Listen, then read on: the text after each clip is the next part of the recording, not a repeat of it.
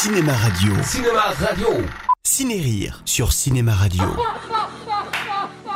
Chaque semaine, retrouvez un film qui a marqué l'histoire du cinéma dans la catégorie comédie. Ciné-Rire.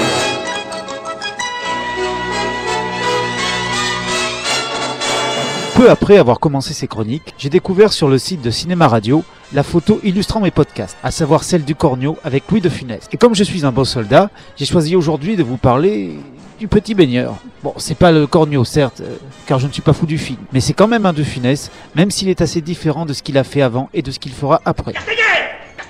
Oui, euh, attends deux secondes, c'est bon. En 1967, l'acteur est depuis 4 ans une énorme star. Il a enchaîné deux gendarmes, le Cornio, la Grande Vadrouille et deux Fantomas. Il décide donc de rendre l'ascenseur à la personne sans qui tout cela n'aurait pas été possible. Cette personne, c'est Robert Derry, acteur, réalisateur et fondateur de la célèbre troupe Les Broquignoles. Il a révélé De Funès dans les années 50, au théâtre et au cinéma. Et c'est pour moi le plus grand réalisateur comique français, avec Jacques Tati bien sûr. Oui, c'est bon, je raconte l'histoire. De Funès joue Fourchaume, un grand constructeur de bateaux qui subit un revers important quand le navire qu'il a construit coule à son inauguration. Il s'en prend donc à celui qui l'a construit. Oui, oui, c'est lui, c'est lui. À Castagnier donc, Robert Derry qui joue et réalise le film. Mais ce dernier a également construit un voilier venant de remporter un grand prix et pouvant donc rapporter beaucoup d'argent, à savoir bien sûr le petit baigneur. Seulement Fufu a déchiré le contrat. Maintenant, vous allez me foutre le camp. Tout doucement, gentiment. Je peux prendre mes petites affaires? Oui, mais vite Il va donc tout faire pour entrer à nouveau dans les bonnes grâces de son ex-employé. Mais il va surtout rouler sur la jambe de son beau-frère, joué par l'inamovible Michel Galabru. Non, non, non, il ne souffre pas. Il a l'impression de souffrir. C'est psychique, c'est psychique. Je voudrais que vous ayez la langue. Ce que j'ai à la jambe, vous verrez, c'est psychique.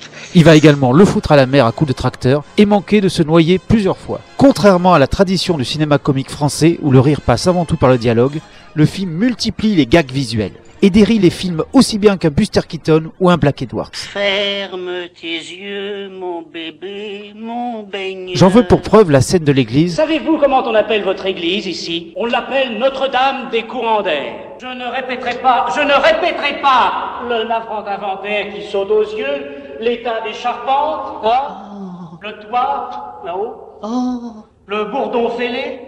Non, vous pouvez pas le voir. Oui, Excusez-moi. où l'un des frères de Castagnier, un prêtre, fait son sermon dominical pendant que tout s'écroule autour de lui. Et je me surprends à envier. Je me dis, il y a sur la terre des prêtres heureux, tel mon collègue de Paris à Notre-Dame, que je n'ai jamais eu le plaisir de rencontrer, et qui peut dire sa messe sans mettre une laine.